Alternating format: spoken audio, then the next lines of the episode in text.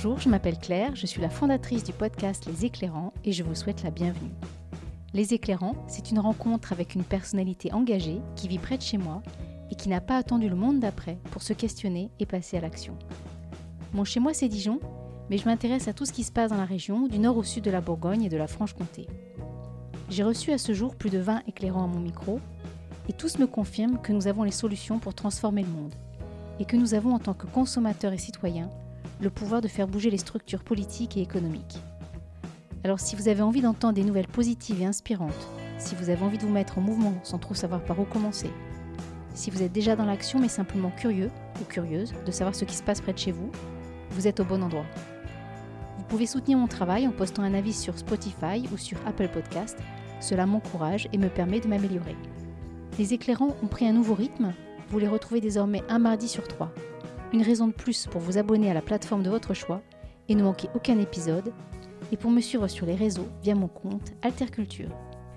L'idée d'interviewer Guillaume Rodriguez, notre nouvel éclairant, m'est venue après ma rencontre avec Antoine, cofondateur et gérant du bistrot-restaurant La Menuiserie, dans l'épisode 20. Parmi les initiatives pionnières menées par ce restaurateur et son équipe, il y a celle de confier les biodéchets de l'activité à la chaîne verte. La chaîne verte est une association créée à Dijon en 2020 qui propose un service de collecte de déchets alimentaires et ou de végétaux aux restaurateurs donc, mais aussi aux commerçants, aux établissements scolaires ou aux EHPAD par exemple. La collecte est assurée en vélo-remorque pour limiter l'empreinte carbone, d'où le nom de l'association qui renvoie à la chaîne de vélo. L'idée de chaîne évoque aussi le principe de l'économie circulaire qui régit le processus de valorisation des déchets, ou comment considérer nos déchets comme de précieuses ressources. Aujourd'hui, un tiers des déchets qui finissent dans nos poubelles pourraient être compostés et enrichir les terres agricoles au lieu d'être enfouis ou incinérés. Depuis 2012, la législation a mis en place une première contrainte aux gros producteurs en encadrant le traitement des biodéchets à partir d'un seuil établi au-delà de 120 tonnes par an. Ce seuil a été abaissé à 10 tonnes en 2016 et le sera encore en 2023 si vous produisez ou détenez 5 tonnes et plus de biodéchets. Mais à partir du 1er janvier 2024, cette valorisation devient obligatoire pour tout le monde, professionnels et particuliers. Et ça, c'est une bonne nouvelle. En clair, on organise le retour au sol de la matière organique, bénéfique pour l'activité agricole et l'environnement. Du coup, on extrait du processus de transport et d'incinération des produits constitués à 70% d'eau, ce qui revient à brûler de l'eau. Et on ramène dans le sol la matière organique nécessaire à la production agricole. Et hop, ton trognon de pomme et tes épluchures de patates deviennent de l'engrais pour tes plantes de tomates. C'est ce que nous explique Guillaume et d'autres choses encore. Moi j'adore l'idée du logiciel de traçabilité qui permet à tout acheteur de compost de connaître exactement la provenance de la matière utilisée. J'espère que vous prendrez plaisir à écouter Guillaume. On se retrouve juste à la fin. Bonne écoute. Bonjour Guillaume. Bonjour Claire. Nous venons de visiter le site à Longvie sur lequel sont installés les bacs de compostage de la chaîne verte. Ce serait intéressant tout à l'heure que tu nous détailles peut-être un petit peu le processus euh, mais pour commencer, est-ce que tu veux bien partager avec nous un rituel ou une routine du matin? Oui, alors euh, bah, le matin quand je me réveille, en fait, euh, en gros, je me précipite dans la chambre de ma fille pour la réveiller. Donc bah, c'est toujours un plaisir hein, parce que c'est un petit rayon du soleil du matin. Donc voilà, après bah, je m'occupe un peu d'elle et puis une fois que j'ai fait, j'ai réalisé ça, en fait, je vais enfin me réveiller vraiment avec un petit café. C'est vraiment essentiel pour pouvoir démarrer la journée. Puis après ça, ça dépend vraiment des, jours. Les jours où je, vais, je pars en collecte, en général, je me rue sur la fenêtre pour vérifier aussi euh, le temps qu'il fait.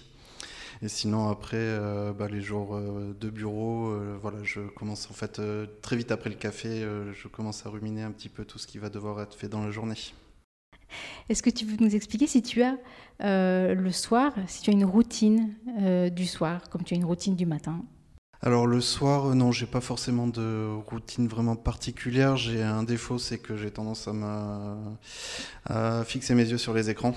Donc euh, ça se termine souvent. En fait, la journée, je suis euh, tellement à fond sur euh, le projet de la chaîne verte que le soir, après, après la journée de travail, je me garde vraiment un moment de famille. Et ben en fait, souvent le soir, le soir tard, c'est pour me mettre à jour des actualités. Donc je finis en général sur, sur l'écran du téléphone à regarder ce qui s'est passé dans la journée. Quoi. Et est-ce que tu veux partager avec nous également tes motifs de révolte, si tu en as? Le plus important, ça serait peut-être l'injustice L'injustice, en fait, c'est un petit peu ce qui m'a amené à totalement changer de, métier, en fait, qui m'a ouvert les yeux, en fait, sur ma condition de travail et euh, sur, au final, ce que je voulais plus et ce que je voulais euh, faire. L'injustice, en fait, je l'ai vécu euh, par les conditions de travail vraiment qui, qui, étaient assez, assez, assez dures, en fait, au point que ça m'amène à la limite du burn-out. En fait, heureusement que j'avais des personnes dans ma famille qui m'ont ouvert les yeux là-dessus pour éviter que j'en arrive euh, réellement au burn-out. Mais, euh, et du coup, en fait, tout ça, ça m'a ouvert les yeux sur, les, euh, sur mes propres valeurs, parce qu'en fait, l'injustice, c'est vraiment quelque chose qui, qui est propre à soi-même. En fait, c'est par rapport en fait, à, nos valeurs. On considère qu'il y a une normalité, et à partir du moment où on n'est pas sur cette normalité-là, on considère que c'est injuste. Et, et, en fait, c'est là où je me suis dit, non, mais il faut vraiment que tu trouves un travail, un, un but dans la vie qui soit en cohérence avec tes valeurs. Et donc voilà, j'ai déjà décidé d'arrêter mon ancien travail. Euh, je ne savais pas trop où aller. Et puis en fait, on va dire par hasard, je suis tombé sur un appel au peuple et c'était la chaîne verte qui cherchait un bénévole pour, euh, pour les aider à monter le projet. Et ben me voilà maintenant salarié de, de la chaîne verte. Ça nous amène à une question que je pose un peu plus tard, mais du coup, euh, il y a beaucoup de choses qui ont changé pour toi depuis 5 ans. Est-ce que tu peux juste évoquer le, voilà, le, travail que tu exerçais, le métier que tu exerçais oui, alors euh, j'étais ingénieur en hydraulique urbaine, donc en bureau d'études. Euh, donc en fait, j'étais maître d'œuvre sur des opérations de postes de tuyaux d'eau potable, euh, d'assainissement, des constructions de stations d'épuration. Voilà, c'était un boulot très prenant, très très intéressant. Mais du coup, en fait, je, je m'y retrouvais pas. Je m'engageais énormément dans ce boulot, sauf qu'en fait, j'y allais avec la boule au ventre parce qu'en fait, je, n'arrivais pas à retrouver ce dont j'avais besoin pour être heureux et m'épanouir dans ce boulot. Qui explique pourquoi, voilà, derrière, j'ai euh, j'ai décidé d'arrêter. Ça a été à peu près concomitant. Un an avant euh, d'arrêter ce boulot-là, euh, j'ai réalisé un exode urbain, on va dire, en allant habiter à la campagne. Donc ça aussi, ça m'a fait du bien parce qu'en fait, bah, du coup, là aussi, enfin, j'ai retrouvé certaines valeurs dont j'avais besoin. Et puis euh, par rapport à il y a 5 ans, euh, bah, du coup je suis devenu papa, donc ça aussi ça a réalisé pas mal de choses. Donc en fait tous ces changements euh, ont été vraiment très très bénéfiques pour moi. Pourtant, il semblerait que c'était plutôt une voie, j'imagine, où tu vas traiter de problèmes liés à l'environnement et à l'amélioration des conditions, j'imagine, de traitement des eaux. Au départ, tu étais mu par des, par des valeurs, j'imagine, de progrès.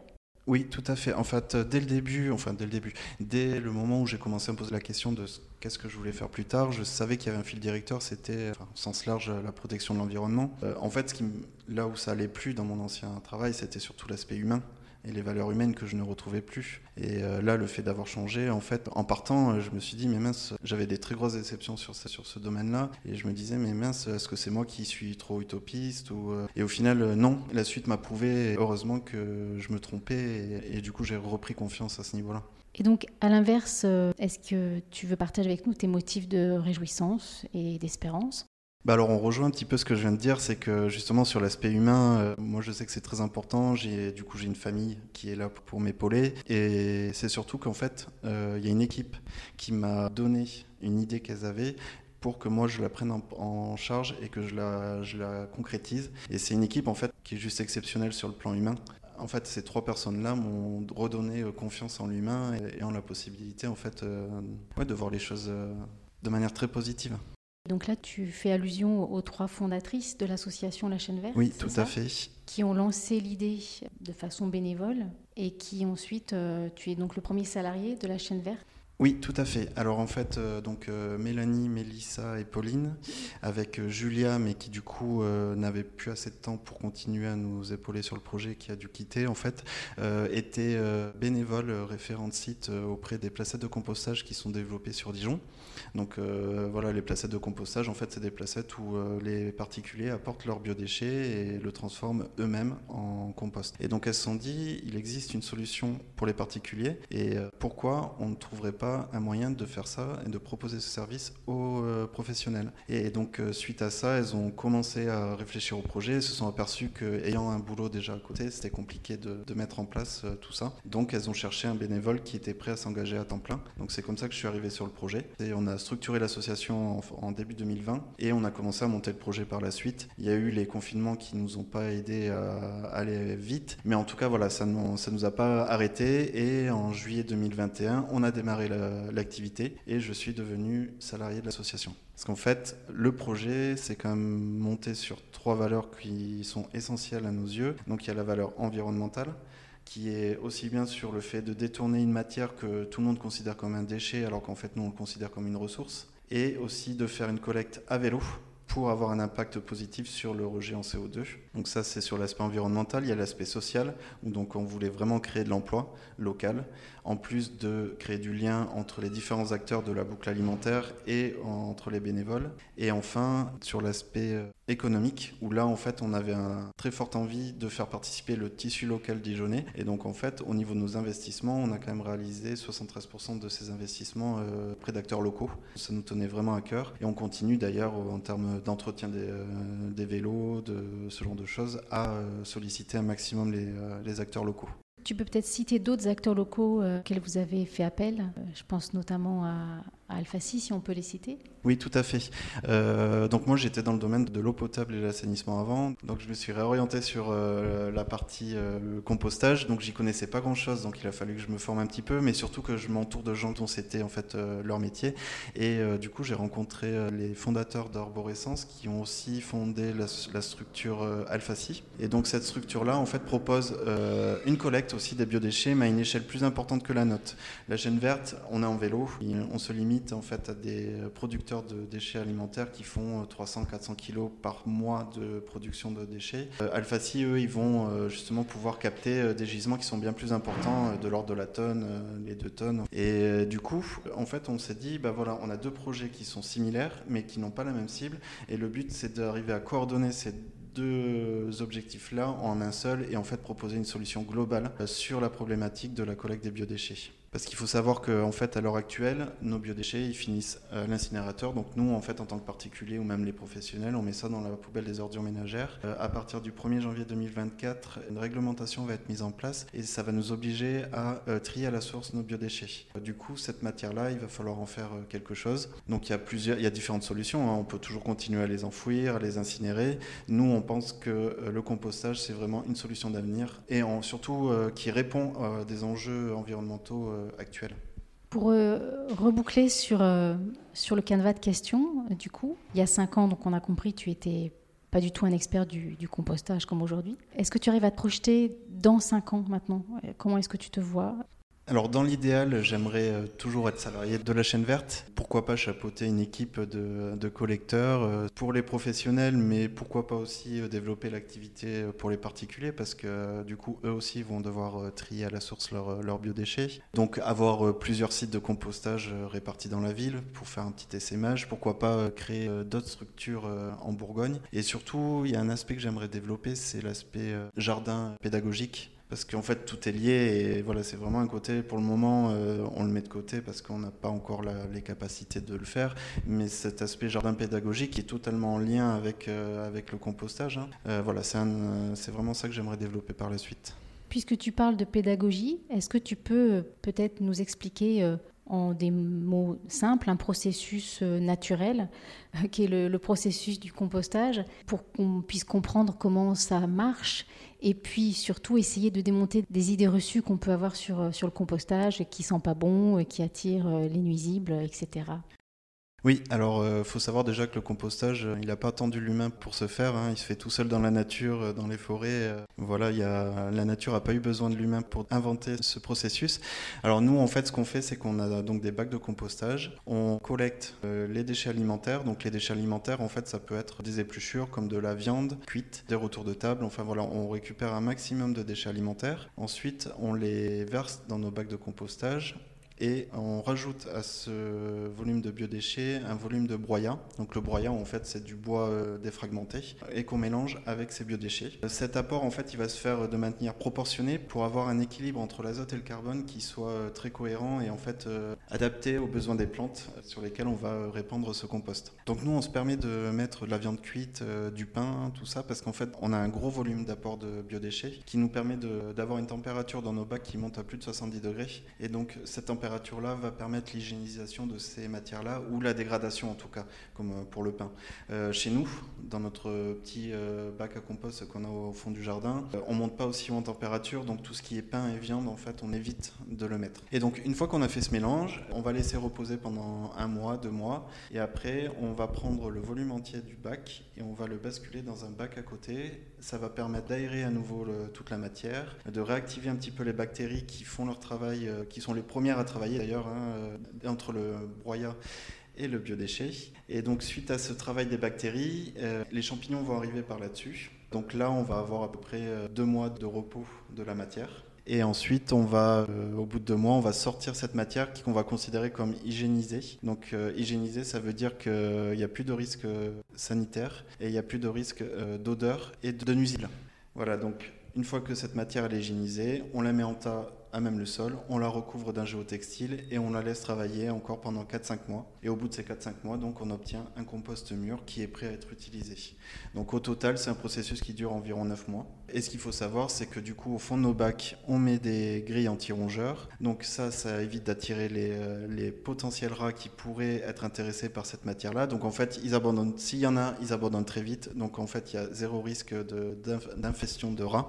Et au niveau de l'odeur, en fait, on, se, on recouvre toujours notre surface de compost d'une surface de broyat, ce qui fait qu'en fait ça, ça empêche les odeurs de s'évacuer et au final on se retrouve à pouvoir manger sur notre bac de compost sans souci. Est-ce que tu te dirais euh, quelqu'un d'engagé? Que veut dire pour toi le monde d'après Une chose qu'on a beaucoup entendue au printemps 2020, parce qu'on s'imaginait tous qu'après ça, euh, plus rien ne serait comme avant. certains d'entre nous se sont mis à rêver qu'un autre modèle de société serait possible. Par rapport à ces questions d'engagement, de monde d'après, de projection dans le futur, comment est-ce que tu, tu appréhendes tout ça?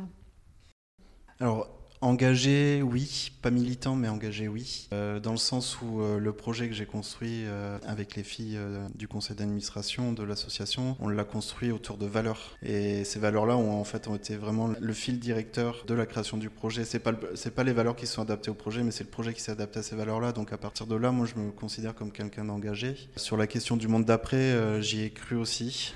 clairement, là, le monde d'après, c'est le monde d'avant.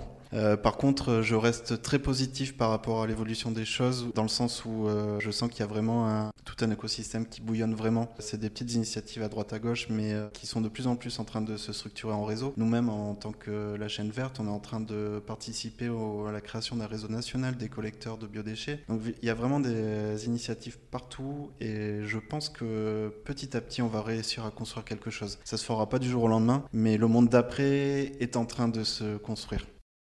Moi, j'ai le sentiment que vous êtes encore précurseur dans la démarche.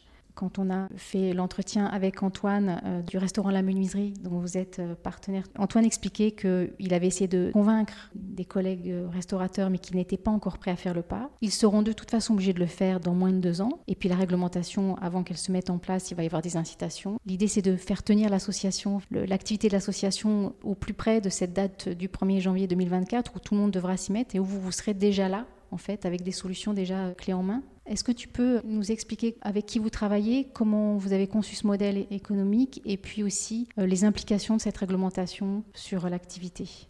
Oui, nous en fait on propose aux professionnels, quels qu'ils soient sur Dijon, un service de collecte à vélo des déchets alimentaires. À l'heure actuelle, on a 9 clients. Donc on a démarré, euh, le premier client c'était la menuiserie en juillet 2021 et maintenant à l'heure actuelle on a 5 restaurateurs. La menuiserie, Cibo, l'indécence, Fado Messa et le tout petit dernier qui est Monique, qui vient d'ouvrir d'ailleurs. Là-dessus se rajoutent euh, deux EHPAD, donc euh, l'EHPAD des Grands Crus à Chenove et euh, l'EHPAD Marcel Jacquelinet à Longvie, et le collège des Lentillères pour moi, je considère que c'est des clients qui sont euh, engagés, dans le sens où en fait, ils n'ont aucune obligation de faire ce tri-là, mais ça correspond totalement à leurs valeurs. Et du coup, même si ça représente un surcoût financier euh, à leur activité, ils le font parce qu'ils pensent que c'est bon pour, euh, pour la planète. Il faut savoir qu'à l'heure actuelle, il n'y a aucune obligation réglementaire, ce qui explique pourquoi ils le font vraiment de manière engagée.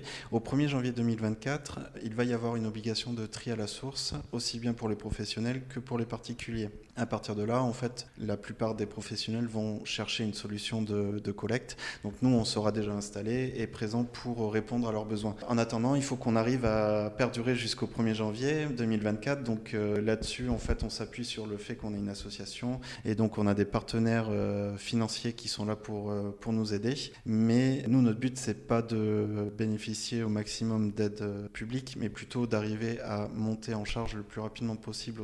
Et donc du coup, en fait, de faire un maximum de communication auprès de nos potentiels clients pour euh, leur expliquer que voilà, c'est une démarche qui vaut le coup et surtout que ça rentre totalement dans les, euh, démarches euh, RSE de, de leur structure.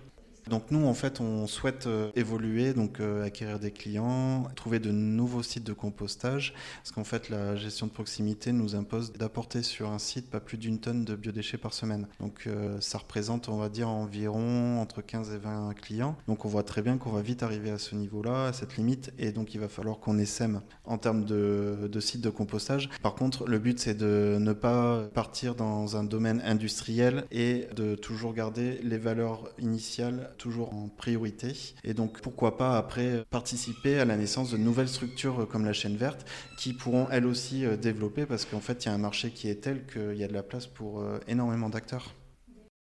En fait, euh, ce qui va se passer, c'est que des gros industriels comme Suez, Veolia, tout ça vont venir proposer des solutions. Ils vont les faire payer. Et en fait, c'est à ce moment-là où en fait, ils vont s'apercevoir qu'on n'est pas plus cher qu'eux.